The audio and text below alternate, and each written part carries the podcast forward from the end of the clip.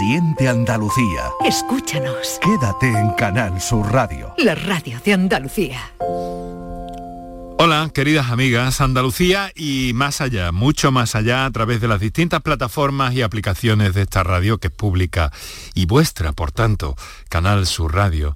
Cada tarde a esta hora abrimos una ventana para acercarnos a todo lo que podemos hacer por nuestra salud, por conocer, especialmente por prevenir y desde luego por tener un equilibrio y un bienestar que compense eh, eh, lo mejor posible los eh, duros trasiegos de la vida a veces.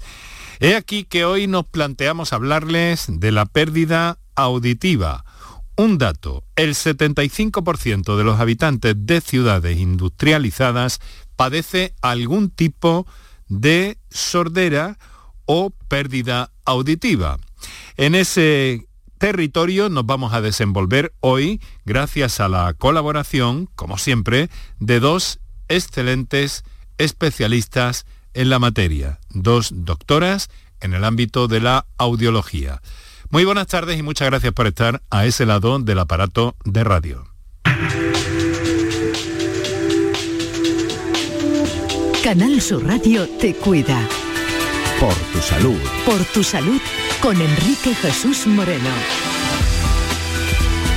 Lo cierto es que el ruido exterior y la marca de, ruido aceptable se supera en muchísimas ocasiones y en muchos territorios de nuestra España y del planeta.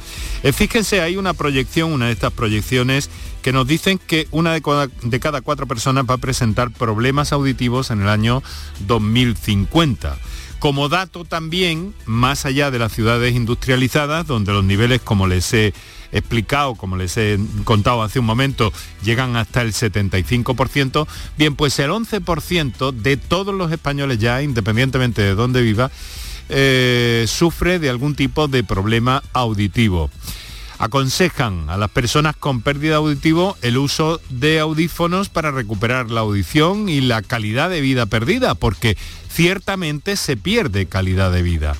También eh, hay otras, eh, otros motivos como para ocuparnos de este problema antes de que surja. Eso sería lo ideal, protegernos. Hay consejos incluso para eh, de, de, instancias científicas muy importantes, muy relevantes, que nos dicen que que deberíamos empezar por mantener la televisión o los, videos, o los videojuegos y la música en un volumen bajo.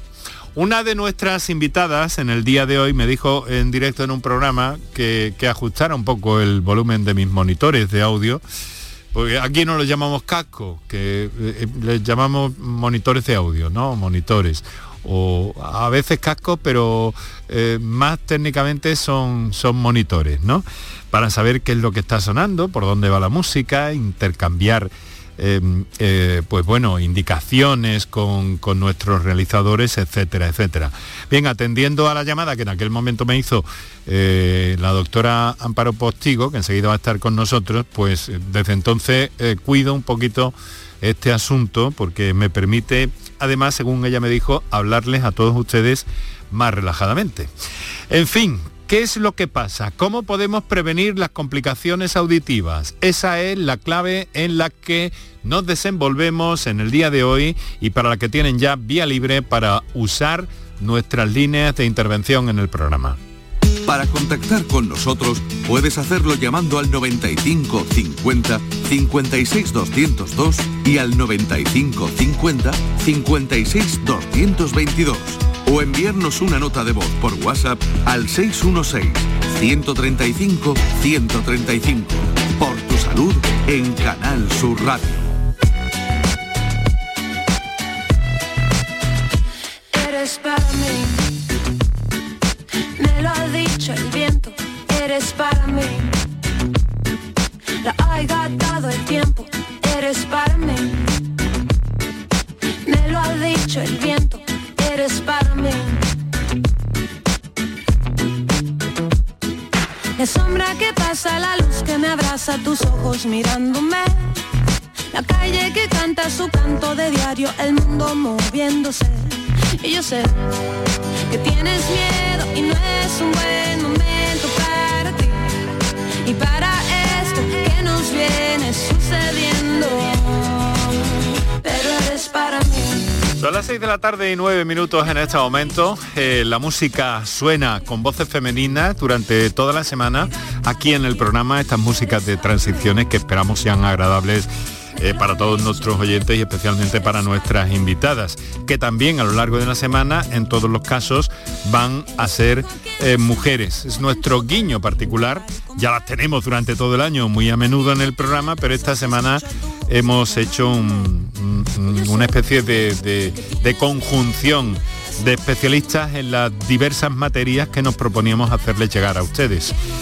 Es por eso que eh, hoy tenemos dos de ellas y vamos a saludar por alusión en primer término a la doctora Amparo Postigo, que nos acompaña desde nuestra emisora en Almería. Amparo, muy buenas tardes. Eh, buenas tardes, Enrique. Mucho encantado, encantado de saludarte. Eh, de, tareas y de funciones profesionales en Almería, donde te agradezco especialmente que hayas acudido para, para atender la llamada de este, de este programa. La doctora Postigo eh, trabaja en el Centro Audiológico de Sevilla, es audióloga, otorrino y eh, miembro de la Asociación Española de Audiología, que es una parte muy específica de la otorrinolaringología. Eh, doctora, no sé si me has escuchado, pero de verdad que desde que me hiciste aquel llamado en directo en el programa, pues lo he venido teniendo muy en cuenta, porque ya era hora también de que lo hubiera de que lo hubiera hecho. Y además aquí el sonido nos llega muy depurado, eh, muy ajustado y, con, ganas de comunicar gracias a, vosotras. ¿Qué está pasando con el oído? ¿Por qué eh, se registra tanta pérdida auditiva en los últimos tiempos, Amparo? Bueno, en primer lugar me alegro que me hayas hecho caso porque los médicos, los consejos que damos es para mejorar la calidad de vida. ¿Eh? no queremos a nadie fastidiar. Y yo te luego, lo agradezco. efectivamente, lo primero que he hecho cuando me he sentado en el estudio es bajar el volumen. Así que... Eh, Porque ya estaba alto de entrada. Claro, tenemos que hacer ya automáticamente ese control de vida sí, sí, sí. del sonido. Bien, bueno, ¿por qué está aumentando? Yo por supuesto que creo que está aumentando, pero sobre todo porque ahora acudimos mucho más al, al médico, a los especialistas de audición, eh, se difunde mucho más por los programas de, como el caso del, tuyo. Es decir, estamos más al día en que la patología auditiva mm, no solo va a afectarnos a nuestra calidad de vida auditiva, sino a muchas otras facetas de nuestra, de nuestra vida cotidiana. Entonces, eso hace que, mm, aunque haya más, también diagnosticamos más y tratamos más. ¿eh? Y por supuesto, eso sí hablamos de ya el adulto no tiene, y lo hemos hablado en otros programas, eh, nada que ver con el niño, que es que eso es una urgencia. El diagnóstico auditivo de un niño es urgente. ¿Por qué? Porque si un niño no oye, no va a desarrollar el lenguaje. Entonces ahí vamos contra reloj. Y en el tema de la, población en general, parece que el envejecimiento auditivo eh, empieza antes. Y de hecho yo lo digo, yo a, a muchos pacientes y las mamás de los pacientes con 10, 12 años, digo, este niño cuando tenga 30 años será empezará la previacusia o sordera por la edad, que ahora mismo está en los 50 y que estoy segura que hace unos años no, pero porque la hora del...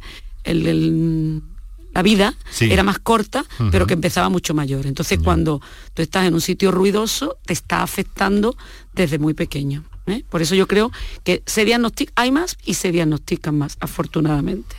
afortunadamente, pero esto es a consecuencia de, del ruido ambiental, sobre todo, claro, yo imagino que, que por mucha actividad industriosa que hubiera en el mm. siglo XVII o XVIII, antes de la revolución industrial, no estábamos sometidos a este eh, que algunos llaman estrés sónico, ¿no? Exactamente. Ni había esa revolución, ni en las calles había los bólidos, las motos que tenemos hoy. Es decir, los caballos no hacían mucho ruido para traumatizar el oído, ¿no?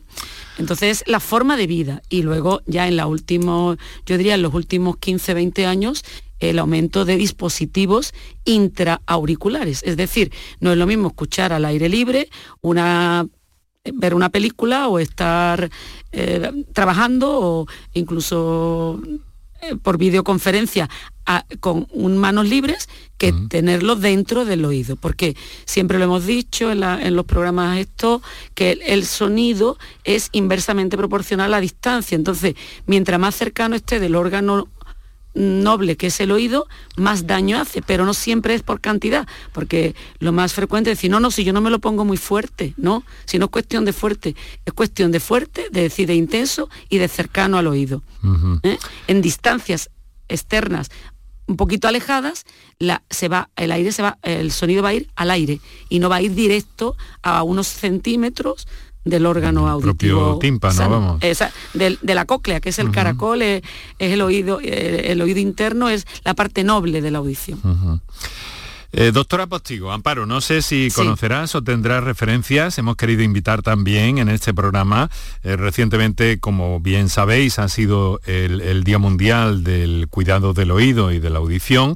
Y hemos invitado a la doctora Paula Sánchez, que es vocal de la Comisión de Audiología de la Sociedad Española de Otorrinolaringología. Eh, Encantada de tenerla. Mm, doctora Sánchez, Paula, muy buenas tardes. Hola, buenas tardes. Encantada de estar aquí. Muchísimas gracias por la invitación. Pues nada, muchas gracias por cedernos este ratito de, su tiempo. La doctora trabaja en el Hospital Central Universitario de Asturias y ha estado también muy volcada con esto del Día del Cuidado del Oído y la Audición. Por cierto, eh, pocas fechas después del Día del Implante Coclear, del que también, si les parece, hablaremos en este programa. Eh, ¿Ve algún aspecto? Claro, eh, en su zona a lo mejor... Eh, no lo sé, lo, digo, lo digo por, por Gijón, que siempre me ha sonado una, y nunca mejor dicho, una ciudad industriosa, ¿no? El problema este de, la pérdida auditiva en, ciudades industrializadas, hasta un 75% con algún grado de sordera o pérdida auditiva, es un dato mm, muy preocupante, me da la impresión. Sí, eh, bueno, nosotros más que hay que pensar un poco también en, zonas rurales, ¿no? También como, como, Asturias, que hay mucha zona rural y que cada vez se mueven más hacia las ciudades y todo con la industrialización, pues siempre hay más exposición al, ruido, efectivamente. Eh, pero bueno, no solamente tenemos que pensar en zonas industriales, como bien decía eh, la doctora Amparo, es un poco como cambian la forma de vida, la forma que, que tenemos de vivir eh, pues hace que cambien las enfermedades, cambian las prevalencias y, con esto es lo que estamos viendo. también hay un factor, yo no sé, eh, mm, hablamos, tenemos fama los españoles junto a los japoneses creo de hablar en un tono bastante alto. Bueno perdón que no no han cruzado un saludo las he presentado y luego me he metido por medio le ruego le ruego bueno, Paula encantada de oírte y por supuesto a ella seguramente que la conoceré porque nos reunimos siempre los mismos de la audición, pero a, ti no, a tu compañero, al doctor Faustino Núñez, al que tengo el, honor de ser su amiga, eh, le das un recuerdo de mi parte, porque además yo creo que, que Tino es el que más sabe de todo esto que estamos hablando, ¿verdad? sí, sí, sí, sí, claro que sí. Bueno, a ver, ¿qué piensan ustedes? ¿Hablamos demasiado alto? ¿Esto tiene algún valor en este contexto del cuidado del oído? Mm, bueno, si yo contesto hay, por hay el una escalada un poco asimétrica o algo. Venga, pues, Amparo. Venga, vamos a contestar del sur al norte, pero no por ningún del sur hablamos muy alto, pero yo no creo que, y creo que Pablo está de acuerdo conmigo, ninguna voz es lo suficientemente alta como para desencadenar un trauma acústico, salvo que te den un grito en el oído a, dos centímetros de la oreja. ¿Estás de acuerdo conmigo, no, Paula? Efectivamente. Exactamente, que la voz, sí, somos, pero ¿por qué hablamos alto? Hablamos alto porque el enriquecimiento sonoro que tenemos alrededor es alto. Mm. ¿Se habla igual de alto en una discoteca que un susurro en una habitación, en una casa, dos personas? Pues no pero bueno, hay, un que se lleva el tono de la discoteca claro tenemos que subir ¿eh? claro por eso tenemos que subir el tono porque el enriquecimiento que hay auditivo sonoro en el ambiente que nos movemos es muy alto. Los jóvenes no se ponen a hablar uno con otro hablan con la música de por medio. Entonces y no sé, que nos cuente Paula, en el norte que hablan más bajito, ¿eh? eso sí es verdad. En el norte hablan más bajito. Hablamos un poquito más bajito, eso sí que es verdad. Pero no, efectivamente no hay ninguna voz eh, humana que sea capaz de producir una hipoacusia inducida por ruido o un trauma, un trauma acústico, por mucho también que hablemos durante horas, porque ese es otro concepto que habíamos hablado de, lo intenso que puede ser un sonido o lo cercano que esté, que esté a nuestro oído, pero también es importante lo que dure ese sonido. Si estamos expuestos a, a un sonido mucho tiempo, mucho tiempo, muchas horas, eso también predispone ¿no? a la pérdida auditiva, independientemente de lo intenso que sea también. Claro, porque ahí hay como una especie de escalada, ¿no? Si el, sonido de fondo es más alto, también hablamos más fuerte, o más alto, con más intensidad, hay una escalada un poco asimétrica es un círculo vicioso. Si estamos en silencio, hablamos bajito, si empieza a subir el sonido, nosotros subimos la voz automáticamente. Eso es. Pérdida de oído. ¿Eso es eh, de por sí o tiene que ver con alguna eh, con algún tipo de enfermedades que pueden causarlo? Paula. Perder, sí, perder, perder audición, ¿no? Es, mm, bueno, se puede pasar, pasar por una infinidad de causas. Normalmente, de hecho, sí, todas las pérdidas de audición tienen una, una causa y es aparte de diagnosticar qué pérdida o qué tipo de pérdida tenemos, tenemos que ver cuál es la causa.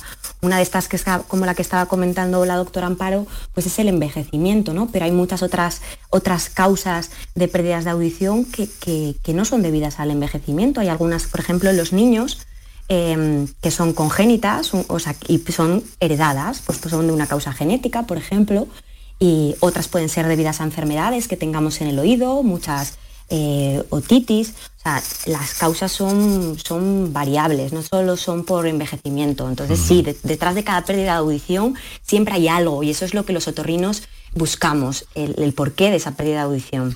Un envejecimiento que, que, bueno, que hasta hace poco pues se entendía, pero como, como has explicado, Amparo, pues cada vez se presenta a edades más, más tempranas, de alguna forma, ¿no?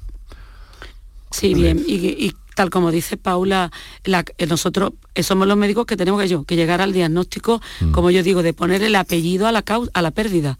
Sí, hipoacusia moderada, ¿por qué? ¿Por qué tipo de patología? Y de hecho, recordar aquí también que hoy en día, eh, pues afortunada y desgraciadamente los temas oncológicos, ¿verdad Paula? los tratamientos con medicación que te van a salvar la vida, pero que te pueden dar afectaciones. Y recordaros recordar a, nuestro, que tenemos esta semana mismo Paula, el, tratamiento con ototóxicos, ¿verdad? Eh, la autotoxicidad de la Sociedad Española de Otorrino. Tenemos un curso que yo al que espero escuchar con mucho gusto a, Tino y a José, eh, de decir que hay enfermedades, eh, perdón, hay tratamientos que van a hacernos perder el oído. Esa es otra causa más. Y la de los niños, por supuesto, bien lo sabemos, la genética que nos está dando mucho la, Comisión de, Audiología y las infecciosas, ¿verdad, Paula? Esas son las evitables, ¿no? las sí, sí, las evitables. Los niños son las que podemos evitar y si controlamos el embarazo, pues en general podemos tener la posibilidad de minimizar el daño o incluso, o incluso evitarlo por las infecciones parece que aporta, por tomar fármacos. Parece que aportan aquí un dato con, todo esto de, en fin, de los niños y, bebés o recién nacidos, eh, que, me llama mucho la atención, ¿no? Esto, mm, ¿qué pasa? ¿Que está adquiriendo más importancia o estáis más preocupados, me da la impresión, por este asunto? ¿Por qué?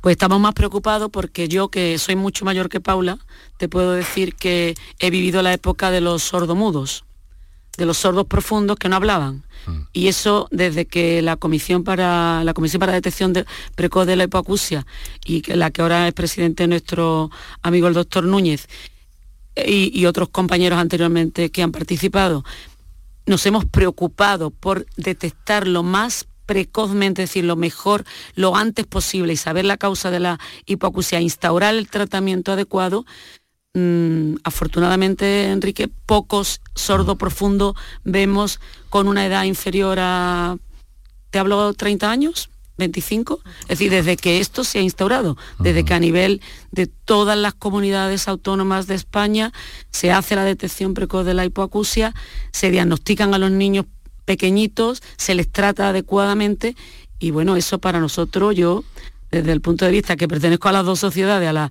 Asociación de Audiología y a la, a la Sociedad Española de Otorrino, pues estoy muy contenta de que mm. eso se siga, se haya instaurado y se siga. Y creo que Paula, por una perspectiva de alguien más joven, nos puede dar también su visión. Sí, claro que sí. Nos preocupa porque porque es una, es una población completamente especial y como decías es algo urgente diagnosticarlo a los niños.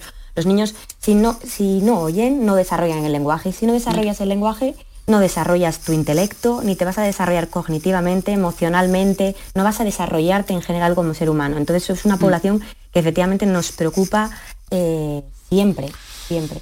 Creo entender que habéis citado, sin citar, eh, eh, se ha quedado ahí un poco en el aire, todo esto tiene que ver con el, con el implante coclear sobre todo, me imagino, ¿no, doctoras? Sí, Paula, habla tú. que yo soy muy habladora y entonces no quiero coger todo el tiempo. Bueno, nada, no, no, no en sí, eh, sí, parte sí. Eh, es decir, nosotros lo que tratamos de hacer es que a los niños los tenemos que tratar de rehabilitar su audición eh, antes de los seis meses de edad aproximadamente. Mm. lo, que trata, lo que normalmente hacemos es hacer una prueba protésica, se le pone una audioprótesis al, al niño y según rinda o no con los audífonos, pues eh, o va tirando con ellos o bien efectivamente optamos por una implantación coclear que normalmente en niños se hace bilateral siempre y cuando se pueda y dependiendo muchas veces de algunas características que pueden tener en, el oído. Pero si esos son normalmente los niños, eh, que, los niños que implantamos son los que no responden o no tienen un buen rendimiento con audífonos. Pero normalmente se hace una prueba de audífonos previa a la implantación. Vale, para ir enterándonos del proceso y todo eso. Bueno, hay muchos oyentes que ya nos han, nos han hecho llegar sus mensajes. Vamos a recordarles a otros que quieran hacerlo eh, cuáles son las líneas abiertas a la participación en este programa y enseguida entramos en materia con ellos y con muchos más asuntos.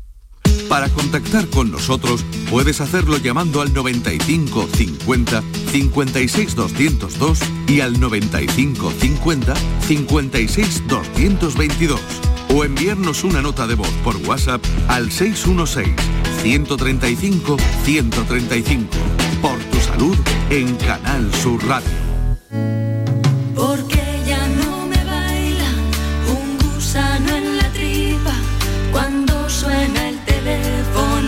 Escucho su voz, porque no me arreglé para la última cita y no usé su perfume ni me puse tacón.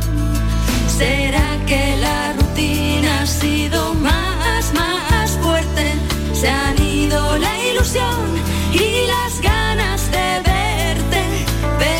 6 de la tarde, 26 minutos, aquí Canal Sur Radio, en el directo de la radio eh, de esta tarde, luminosa cada día más y con temperaturas que van a ir en ascenso progresivamente, o ya se han notado considerablemente en las mínimas en nuestra tierra. Eh, también os saludamos si escucháis este programa en la redifusión durante la madrugada de la radio o si lo hacéis a través de la plataforma Canal Sur Más o canalsur.es o la aplicación para Canal Sur Radio que puede ir en vuestro teléfono móvil y que os permite acercaros a este y a cualquier programa de esta cadena pública eh, a la hora que os venga en gana y desde el punto de planeta que os parezca pues, más oportuno, más gusto encontréis si es que viajáis. ¿eh?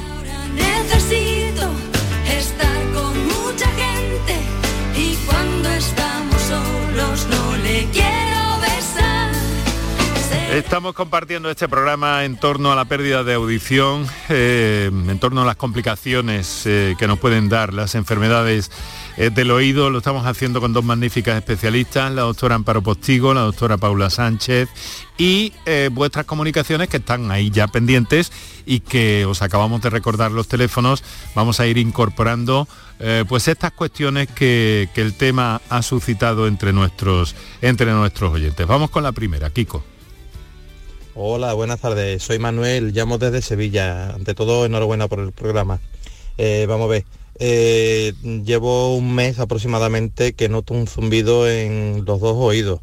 Eh, esa sensación de cuando vienes de una fiesta o vienes de algún sitio donde haya habido mucho ruido y luego en casa notas el ruido, el zumbido ese que no me deja de sonar. quisiera saber si me pueden decir a qué se debe. Muchas gracias y repito, enhorabuena por el programa. Bueno, muchas gracias a este, a este señor por su por su confianza y por su piropo de alguna manera para, para el programa. Vamos a ver, eh, zumbido, tinnitus, entramos ante uno de los problemas eh, que muchos de sus colegas nos han señalado siempre como muy importantes en este momento. Eh, ¿Quién empieza? Venga, Amparo, te toca, por turno. por turno.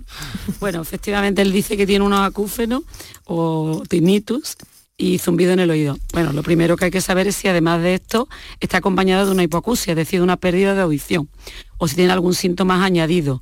Si esto ha empezado a raíz pues desde un vuelo, eh, ha sido tras exposición al ruido, si ha sido por un catarro, que puede ser ahora en esta época de los cambios de temperatura, dan a veces ese acúfeno, y lo más urgente para mí, y creo que Pablo estará de acuerdo conmigo, es detectar que no hay pérdida de audición inicial, porque si se considera una hipoacusia súbita o brusca, que es el empiece de una pérdida auditiva de, la noche al día, es decir, de unas horas de evolución, el tratamiento tiene que ser rápido. Entonces, ni estoy alarmando a este oyente, ni lo estoy preocupando. Estoy diciendo que tiene que, acudir al médico, porque eh, lo que un ruido puede pasar por eso, haber estado en, una, en un concierto, y no es el caso del que ha dicho, pero si pueda, hay pérdida brusca o se considera la entidad que para nosotros los otorrinos es la hipoacusia súbita, hay que hacer un tratamiento lo más rápido posible. ¿eh? Así que mi consejo desde aquí, sin conocer más nada la clínica del paciente, es acudir a un otorrino ¿eh? para instaurar el tratamiento lo más precoz posible. Hay que hacer, hacérselo ver. Me llama la atención, Paula, que eh, mm, puede haber en estas situaciones como un detonante, ¿no? Por lo que ha dicho Amparo. Sí, efectivamente. Siempre hay que mirar eh, causas añadidas. También pueden ser, por ejemplo, trastornos del sueño o estrés, mm. ansiedades, mm. depresiones. Eso también puede producir acúfenos. No siempre tiene por qué ser debido a una pérdida de, audición. No, no, no lo ha dicho. Es que no lo ha dicho. ¿Mm? Claro, si bien es cierto, no, eso, no ha añadido si tiene una audición, pues eso sería pues lo primero a preguntar, ¿qué, tal oye, oye bien? ¿Cree que tiene un problema de audición? Y y si no lo tiene o si no lo nota o no lo percibe, tampoco quiere decir que, no lo vaya a tener. A veces hay que hacer las audiometrías también. Lo único que sí le tranquilizaría un poco es en que si lleva un mes, pues todavía puede tener suerte y que sea algo temporal. Si lleva tres o seis meses ya sí que puede ser algo que ya se quede un poquito más de tiempo. Sí. O sea, para que un avión mm, puede llegar a, desatar este, este zumbido, ¿no? Sí, reciente caso de una chica que al, al bajarse, vamos, ella tenía uno, un acúfeno hace años, pero con una audición prácticamente normal, una acusia leve en, en frecuencias agudas. Y después de un vuelo que fue un poquito, em, eh, bueno, que tuvo algunos problemillas de altura y tal, eh, sí, exacto, pues el, el acufeno aumentó ¿eh? y sin embargo funcionalmente no tenía problema catarral ni tubárico, es decir, la trompa que es la que nos compensa de los cambios de presión atmosférica estaba perfecta, pero quién sabe cómo estuvo durante el vuelo y eso lo sabe Paula, que puede dar, ¿verdad? Un acúfeno mm, tras un proceso de, disfunción tubárica o totubaritis. ¿eh? Sí, sí, sí, puede pasarlo después de un avión. Claro, es un traumatismo, pero inducido por presiones, por cambios de presiones. Bien puede ser un avión o puede ser bucear. y puede ser desde más leves o más, o más graves. Puede ser desde un ruido solo, un acúfeno, a un acúfeno con pérdida de audición, a un acúfeno con pérdida de audición y, por ejemplo, un mareo o un vértigo. depende, sí. Sí, sí. Muy bien, pues vamos a atender una comunicación telefónica que nos entra en directo a esta hora de la tarde, 6 y 32, desde Loja, en la provincia de Granada. Juan, buenas tardes. Buenas, buenas tardes. ¿Qué tal? ¿Cómo está? Señor Enrique, enhorabuena por el programa. Muchas gracias, hombre. Muchas gracias. Eh, le hablo desde Goja, Goja, en Granada. Ah, Goja. Goja. Goja. que está, ¿dónde está? Espera, espera, Juan, ¿dónde está Goja? Está a 5 kilómetros de, Granada, dirección la costa. Ah, Gojar. Pues cerca de Durcal entonces, ¿no? Eh, antes, un poquito antes de, de Durcal. Vale, perfecto, pues digno. Eh, Una pregunta muy rápido para la doctora. Mm, tengo, o sea, empecé a tener ruido como un compresor en los oídos. Entonces me hicieron una optometría de estas que hacen en los oídos. Y, y no me han dado medicina, o sea, no, no. Y ahora en estos últimos meses, pues el ruido ese del aire comprimido, como digo yo, es muchísimo más fuerte. ¿Eso, ¿Esto tiene arreglo o no? Mm. Ahora le toca a Paula, ¿eh? Venga, Paula. Eh, eh, si no le es un poco problema, ¿qué, ¿qué edad tiene usted? 73. 73 años. ¿Y, y, y, que, y le dijeron en esa audiometría si tenía alguna pérdida de audición? ¿Se lo explicaron? En un oído tengo un poquito más que en el otro. Vale. Pero vaya, que... Que, yo oigo bien y todo, solamente que ese aire comprimido, eso es peor que la voz del cerebro. Efectivamente, pues mira, le explico un poco. Eso es debido a la propia pérdida de audición que usted tenga. Normalmente si tiene, por ejemplo, una pérdida de audición más aguda, que es lo típico eh, que probablemente tenga usted solamente por la edad que tiene, pues el sonido puede ser más agudo o más grave, aunque a veces puede variar. Entonces es debido a la pérdida de audición. No es en sí una enfermedad el ruido, es una consecuencia de la pérdida auditiva. Entonces, si hubiera medicaciones que pudiéramos darle por la boca y de repente restaurar la audición, fantástico sería, porque entonces quitaríamos el ruido. Pero como eso normalmente no puede ser así, pues lo que tenemos que hacer es modular ese sonido. Es decir, entrenarlo si le causa molestias para dormir, para descansar, pues hay terapias de reentrenamiento auditivo, además también cognitivas, por ejemplo, y alguna medicación puede mejorar algunos tipos de acúfenos, pero efectivamente si no se la dieron, probablemente es porque en su caso quizás em, eh, vieran que no vaya a ser la solución definitiva. La solución definitiva para el ruido no, no existe, la medicación no le va a quitar el sonido, porque si es debido a una pérdida, si, si, la pérdida no la, no la podemos curar, pues tampoco podemos curar esa consecuencia. A veces los audífonos la logran mejorar un poquito también los ruidos, eh, pero por eso probablemente no le hayan dado medicación. La pregunta a continuación. Eh, ¿Los audífonos pueden solucionar algo el tema? Mm. A ver, venga, Amparo. Sí. Amparo, venga. Ahora mí, la pelota me ha dejado. Vale, pues sí, como le ha dicho Paula, los, acúfenos pueden mejorar con, con, el entrenamiento auditivo y una parte del entrenamiento auditivo son los, los audífonos. Pero también yo quería apostillar a lo que decía Paula, por su edad, hay muchas veces problemas de tipo em, microcirculatorio, es usted hipertenso, tiene la tensión de la sangre alta, el colesterol, la diabetes que puede descompensar, es decir, el acúfeno es, como bien sabemos, un trastorno, hay algo en la vía auditiva que, que provoca un ruido. Y no somos los médicos de los acúfenos ni, es una enfermedad en sí, es un síntoma como el dolor de cabeza, no hay un médico del dolor de cabeza, hay un médico que estudia los dolores de cabeza, pero no es un médico del dolor de cabeza. Entonces, todo eso, si se descompensa una hipertensión, es decir, la tensión le sube más, si una diabetes pequeña se, sube, eso puede empeorar porque empeora la microcirculación del oído, que realmente es el órgano noble que se está afectando. Pero los audífonos hay que quitarle esa connotación negativa ah, yo me lo voy a poner por viejo, pues no, hay niños con un año con audífonos, como ha dicho Paula, en los que diagnosticamos a los seis meses. Y el audífono a veces es, es fantástica el que el enfermo ya no le fastidia el, acúfeno, no le fastidia el ruido, se habitúa por estar estimulado la vía auditiva continuamente. ¿eh? Y como ella bien ha dicho, mm, ayudarlo, ayudamos con problemas, si no duerme mal, por supuesto, ayudarle a dormir. Eh, si la afecta, si la tensión está alta, es que hay que tratarla. ¿eh? Es decir, que hay que tratar todas las patologías añadidas. Eso es lo que yo le aconsejo. Y debe de probar los audífonos. Dormir, duermo muy bien Sí, pues entonces estupendo. Pues ya le ha tocado la lotería, porque es lo que más nos, reclaman los pacientes de acúfeno, es que no puedo dormir, hasta a la hora de dormir en el silencio me vuelvo loco. Entonces ya tiene usted, aunque tenga un acúfeno, no es un acúfeno excesivamente problemático. Dormir duermo muy bien porque duermo con la máquina esta del sueño. Sí, y, y hace un ruidito, lo cual quiere decir que ya está Mm, mm, mezclándose con el suyo para que haga el entrenamiento auditivo que decía mi compañero. Ah, o sea que entonces las pruebas del audífono pueden ser buenas, puede ser sí, buena probar. Sí, sí, sí, estamos las dos de acuerdo, ¿verdad, Paula? Totalmente de acuerdo. vale, eso, eso es lo que quería saber, la opinión de ustedes que hoy, hoy me interesaba escuchar en directo. Muy pues bien, muchísimas muy bien. gracias, muchísimas gracias. Eh, Juan, desde Gojar, un saludo. Muchas gracias, un saludo. Enhorabuena. Vamos, en busca de eh, más comunicaciones, más testimonios de nuestros oyentes, pero antes les transmito yo una cosa que me ha llegado por aquí por, vía, por vía externa, por escrito, en el sentido de que alguien nos pregunta qué pasa si esos acúfenos no son permanentes, sino que se presentan aisladamente, son de corta duración en determinados momentos de la semana, nos dice una oyente, ¿no? Es decir, muy aisladamente. Es el mismo problema que el, tinnitus o el, zumbido habitual y continuo al que parece que nos referimos?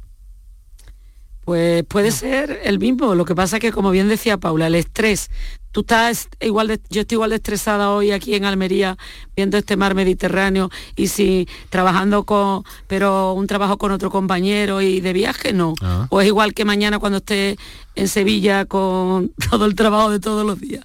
El estrés varía a lo largo de la semana. Entonces, como el acúfeno está muy relacionado con la forma de vida que tenemos, que por eso están aumentando el estrés, la responsabilidad, eh, el aumento de ansiedad, todo eso lo empeora. Es decir, que muchas veces cuando hacemos una historia clínica de un acúfeno, incidimos mucho en eso, cómo, cómo se desarrolla, es a lo largo del día, es cuando está hasta arriba de trabajo, es, decir, hay, yo creo que estaremos de acuerdo, ¿no, Paula? Que, que es una relación proporcional, pero vamos, ¿es así o no? Sí, enorme. Yo, a mí lo que me gusta explicar para que la gente lo pueda mm, entender más o menos, o así yo lo explico yo a, mis pacientes, es que realmente el acúfeno lo está produciendo el cerebro. Entonces, el cerebro lo produce en respuesta a qué? A, que nota un vacío de señal en el oído porque hay unas frecuencias que no oímos bien o lo está produciendo en relación a que efectivamente eh, pues estamos estresados, no hemos descansado bien o porque de repente nos ha surgido un dolor en la espalda y tenemos un dolor y nuestro cerebro está en una actividad o en un estado de estrés importante y por eso genera un ruido. Entonces los ruidos que normalmente vienen y van, que fluctúan y que duran poquito, es, poco frecuente que asocien eh, un daño estructural importante en, el oído. Hay que ver hay que ver, el estrés que es una cosa malísima, ¿no? Bueno, vamos a hacer, vamos a hacer un pequeño relax en, este formato de radio que queremos hacer amable y que sirva también para... Eh, nosotros en, en el argot interno de la radio decimos desengrasar, pero un momentito de respiro. Nadie bebe de tu agua, nadie conoce tu credo, nadie sabe a dónde lleva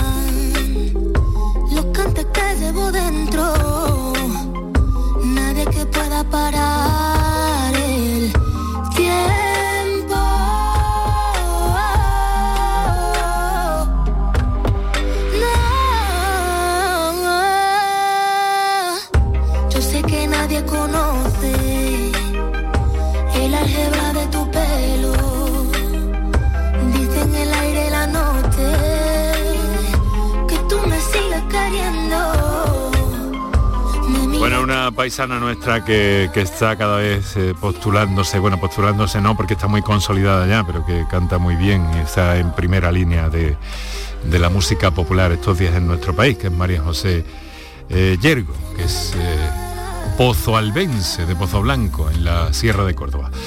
20 minutos para las 7 de la tarde tenemos una llamada pendiente, así que vamos a no hacer esperar a nuestro, a nuestro oyente que nos telefonea desde Rincón de la Victoria, en Málaga. Enrique, Tocayo, buenas tardes. Enhorabuena por el programa, Tocayo, buenas tardes. Muchas gracias, hombre, muchas gracias. Cuéntanos. Pues mira, eh, yo tengo desde hace un mes un problema en el oído derecho, bueno, o izquierdo, de mi, de mi mano izquierda, eh, que tengo un, pitido constante. Tengo como si tuviera la mitad de la cabeza hueca, me retumba. ¿eh? Y entonces he perdido mucha audición y, lo, que, lo que a mí me, resulta raro, porque cuando es un taponamiento o algo, es constante. Pero yo se me va el taponamiento un poco cuando me agacho. Se me destapona un poco. Y cuando me incorporo, cuando me incorporo, noto como me hace ¡pum! y se me vuelve a taponar. Entonces, y, es eso, un, pitido constante e insoportable. A ver si me pueden dar un poquito de norte antes de... Ya tengo cita con mi médico, pero a ver. Sí, pues eh, bueno, eh, ¿qué ven aquí? ¿Qué, ¿Qué, se puede activar ahí, doctoras? ¿A quién le toca? He perdido la cuenta. a Paula. A Paula. Bueno, venga, pues, pues para allá vamos. Pues a mí sí que este, pues en su caso sí que me parece un caso pues para acudir al otorrino pues, eh, pues de una forma más o menos urgente, siempre y cuando eh, eh, el médico que era derivado al otorrino o el médico, un médico, por ejemplo, el médico de cabecera le mire el oído. Porque eso puede ser bien desde que usted tenga un tapón de cera y que esté mm. taponado el oído y que con ciertas movilizaciones se destapone y eso asocie un ruido hasta que tenga efectivamente una pérdida de audición eh, de una forma brusca que requiere un tratamiento importante o y luego un seguimiento o hacer alguna prueba complementaria más. Entonces lo primero, lo que diría es que de forma más o menos rápida necesita que alguien le mire, le mire el oído, le mire ese tímpano si está, si está bien y sobre todo si el conducto está libre de, cera. Mm, tapón de cera me han dicho que no es. Desde una farmacéutica que, que me ha mirado, me ha dicho que no, me ha mirado con un aparatito, me ha dicho que tapón de cera no es una amiga mía. si, no, fuera un, si no fuera un tapón de cera, si no fuera un tapón de cera y el tímpano estuviera bien y algo ha sido algo así de repente eh, brusco, eso sí que es una, un motivo para acudir de forma urgente, eh, o, bien por urgencias muchas veces, o, o al otorrino si lo tiene a mano. Pero si no, es un motivo para acudir eh, por urgencias del hospital y que un especialista le pueda valorar de forma urgente. ¿Tiene cita pronto? Pues mañana con mi médico de cabecera y vamos a ver cuándo me da cita para, para el otorrino. Si no, pues, Estuvo escuchando la radio, es un médico de cabecera, entonces seguro que le manda rápido. sí. Bueno, querido amigo, mucho, mucho ánimo. Sí, yo estoy totalmente de acuerdo mm, contigo. Mm. Eh, sí, totalmente. Y además que efectivamente, si no hay tapón de cerume, ni está resfriado, ni hay ningún otro síntoma, está es el caso. Es que yo el otro señor no, no, entendí que hacía un mes, pero este que hace unos días, mm, rápido y además afortunadamente, bueno, pues yo puedo hablar porque vivo en Andalucía, pero si efectivamente su médico de cabecera no puede hacer más, eh, si lo puede decir vaya a urgencia, que en los hospitales de referencia hay un otorrino de guardia y ese va a instaurar el tratamiento. No quiere decir que haya que hacerlo urgentemente mm, una batería de pruebas, es simplemente con un diapasón que lo tenemos en urgencia, sabemos si ahí va a haber algo importante y sobre todo tratar ya y estudiar la audiometría dentro de una semana, que tampoco en eso mm, hay que ser tan precoz. Ya. Bueno, querido amigo, pues eh, mucho ánimo, Tocayo. Enrique. Ah, Hemos perdido, pues ha colgado, ha colgado Enrique. Vale, pues en cualquier caso, oh, mira, que tiene, que tiene ahí una vía abierta para mañana mismo y claro que, puede ser muy clarificador lo que, mm. lo que su, su, médico, de primaria, su médico eh, de familia le diga. Tenemos un cuarto de hora para las 7 de la tarde, entramos ahora en terreno publicitario y enseguida continuamos.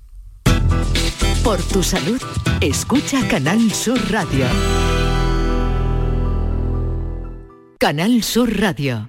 Si necesitas recuperarte de una operación de cadera, rodilla o cualquier otro proceso médico, en Vallesol podemos ayudarte. Contamos con profesionales que te ayudarán a recuperarte más rápido y llevarán un estrecho seguimiento de tu evolución. Y todo ello sin desplazamientos innecesarios y por mucho menos de lo que imaginas.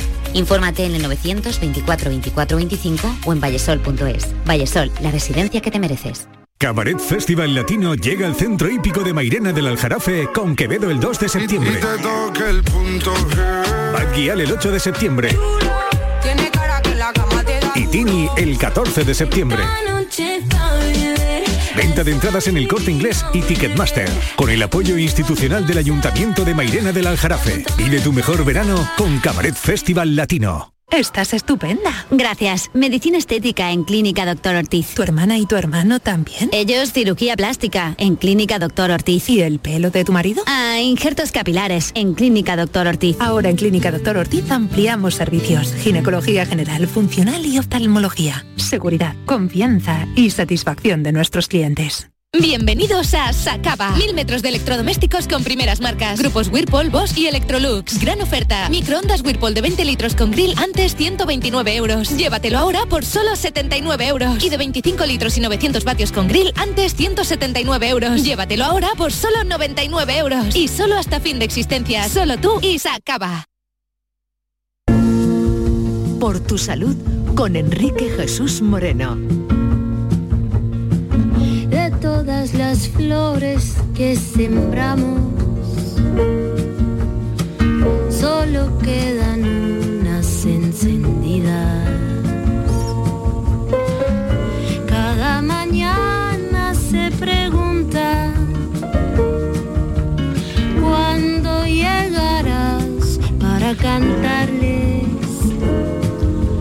11 minutos para las 7 de la tarde en una jornada, por cierto, doctoras, que no quisiera dejar pasar que el boletín oficial del Estado en este territorio que estamos hablando y que han mencionado ustedes al principio, en el sentido de, bueno, de esa atención temprana que es necesario y que además ha dado resultados bien, pues eh, ya está publicada en el Boletín Oficial del Estado, en su edición de hoy, martes 7 de marzo de 2023 eh, la, la ley que regula la atención temprana en nuestra comunidad autónoma y que era algo muy demandado por muchas instituciones y que tiene mucho que ver, por cierto, con este tema de la audiología del que estamos hablando en el día de hoy. Así que nos, nos felicitamos eh, pues por todo eso, ¿verdad?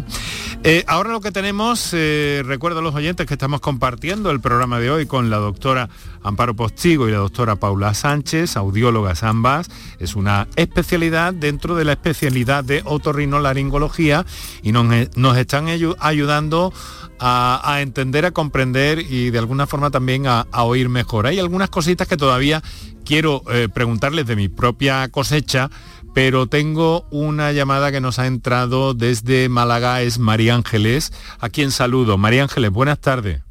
Hola, buenas tardes. ¿Qué tal? ¿Cómo está? muy bien. Mira, eh, quería preguntarle a la doctora, resulta que yo tengo un audífono. Ahora tengo, vamos, mm, he estado, bueno, he ido varias veces a GAE y me da un zumbido enorme, pero vamos, voy a pedir cita, ¿no?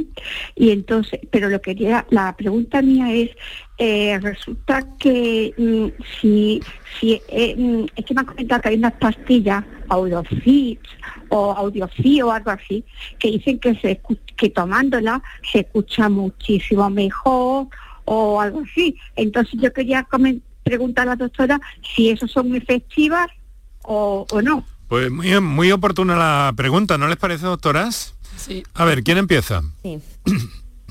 igual, empiezo yo. Venga, Amparo. Porque antes, antes comentó Paula y efectivamente, si hubiera medicamentos para curar la audición, lo utilizábamos ya todos. Hmm. Y entre ellos, todos los médicos, vamos. No hay nada que lo cure. Todo lo que pueda mejorar la calidad de vida, es decir, el tener eh, tus condiciones idóneas de vida, de, de, niveles de, lo que decía yo antes, de tensión, de colesterol, de diabetes, de todo, el que lo tenga bien, eso es mejoría. Ahora, esas pastillas que dice ella, porque son, hay muchas en el mercado similares, los componentes habituales son, uno es la melatonina, que es un, no es ni medicamento, es un, una sustancia mm. que tenemos en el organismo y conforme vamos mayores la vamos, tenemos menos cantidad de melatonina. Y ayuda a dormir, es decir, induce a que tus, tu cerebro desconecte para el sueño, que es cuando desconectamos. Y otro de los productos que suelen tener, y, y Paula me va a apostillar seguro que sí, son mm, ginkgo biloba, que es un, eh, un árbol milenario de asiático que mejora, dicen que mejora todo el metabolismo cerebral.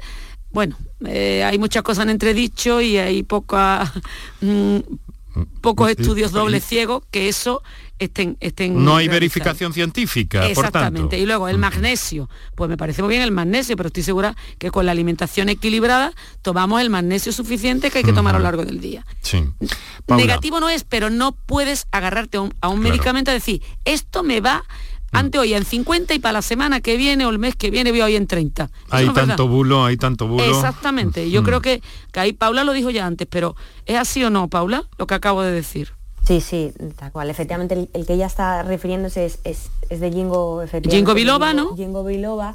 Y, bien, como, pues, como nos decía Amparo, pues si no lo damos de forma habitual es porque la evidencia científica es, científica no existe y es escasa. A veces hay algo, algo en pacientes que tienen acúfenos y, pérdida de audición, pero asociados a otras mm. enfermedades vasculares, un poco lo que está diciendo Amparo, y eso nos sesga mucho, o sea, nos, nos mete confusores eh, mm. para ver a ver si un medicamento es eficaz. Entonces, en general, eso no le va a quitar el ruido, no se lo va a quitar. Mm. A veces puede ayudarle a mejorarlo un poquito, eh, como mucho puede hacer una prueba con ello de un sí, no, negativo no es, ¿eh? malo no es. Es decir, no, pero que le vaya a quitar el sonido, no, más que nada diría, oye, pues está, está bien adaptada la oliva del audífono, puede ser que, que, haya un problema ahí de adaptación del audífono si realmente es un problema que ha empezado ahora de repente y que antes no teníamos.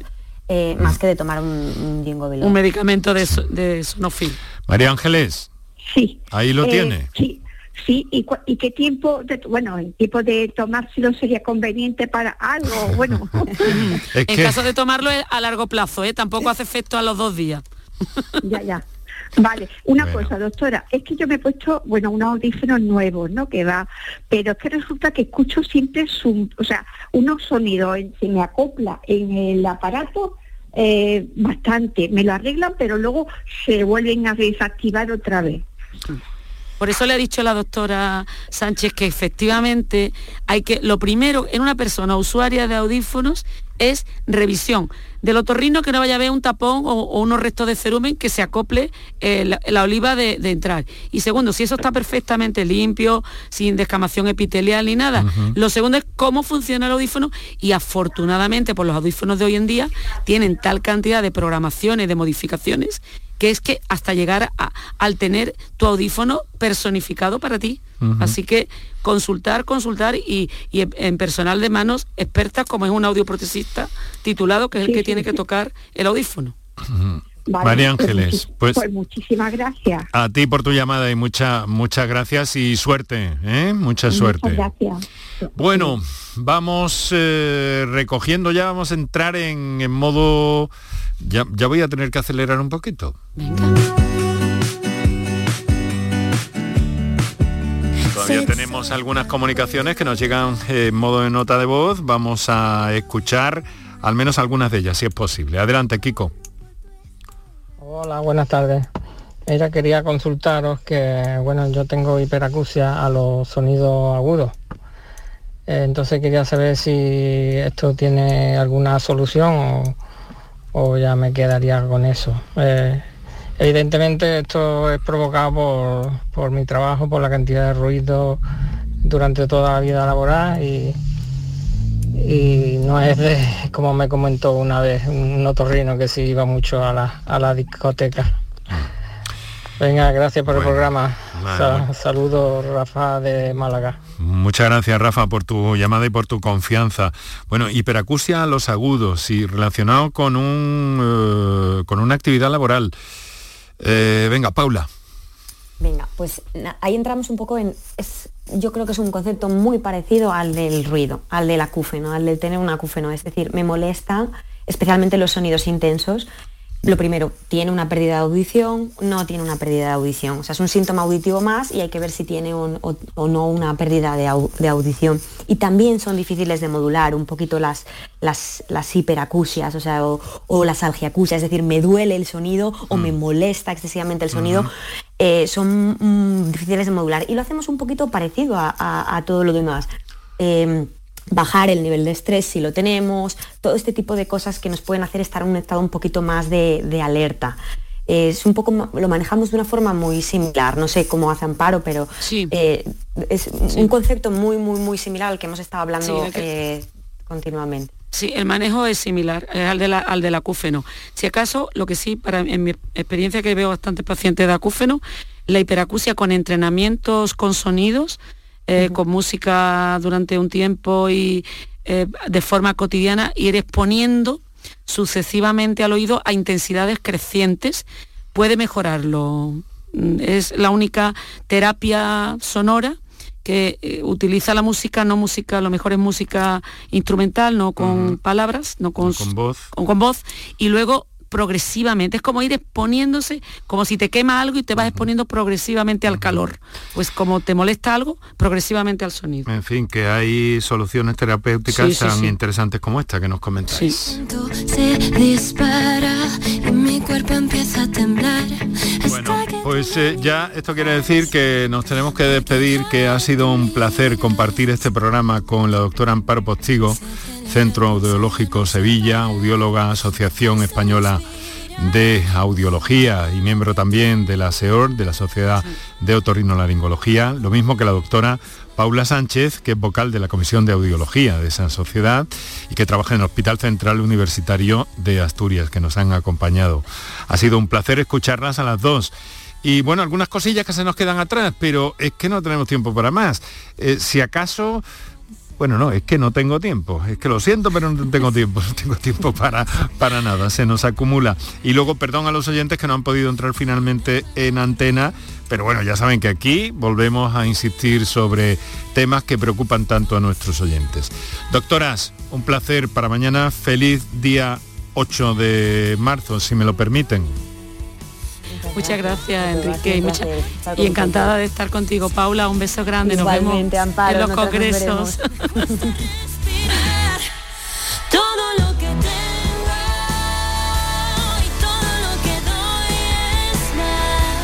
Bueno, pues mañana hablamos de cómo las alergias pueden afectar no solamente nuestras vías respiratorias, sino que a veces se manifiestan también en nuestra salud ocular, en nuestra salud visual.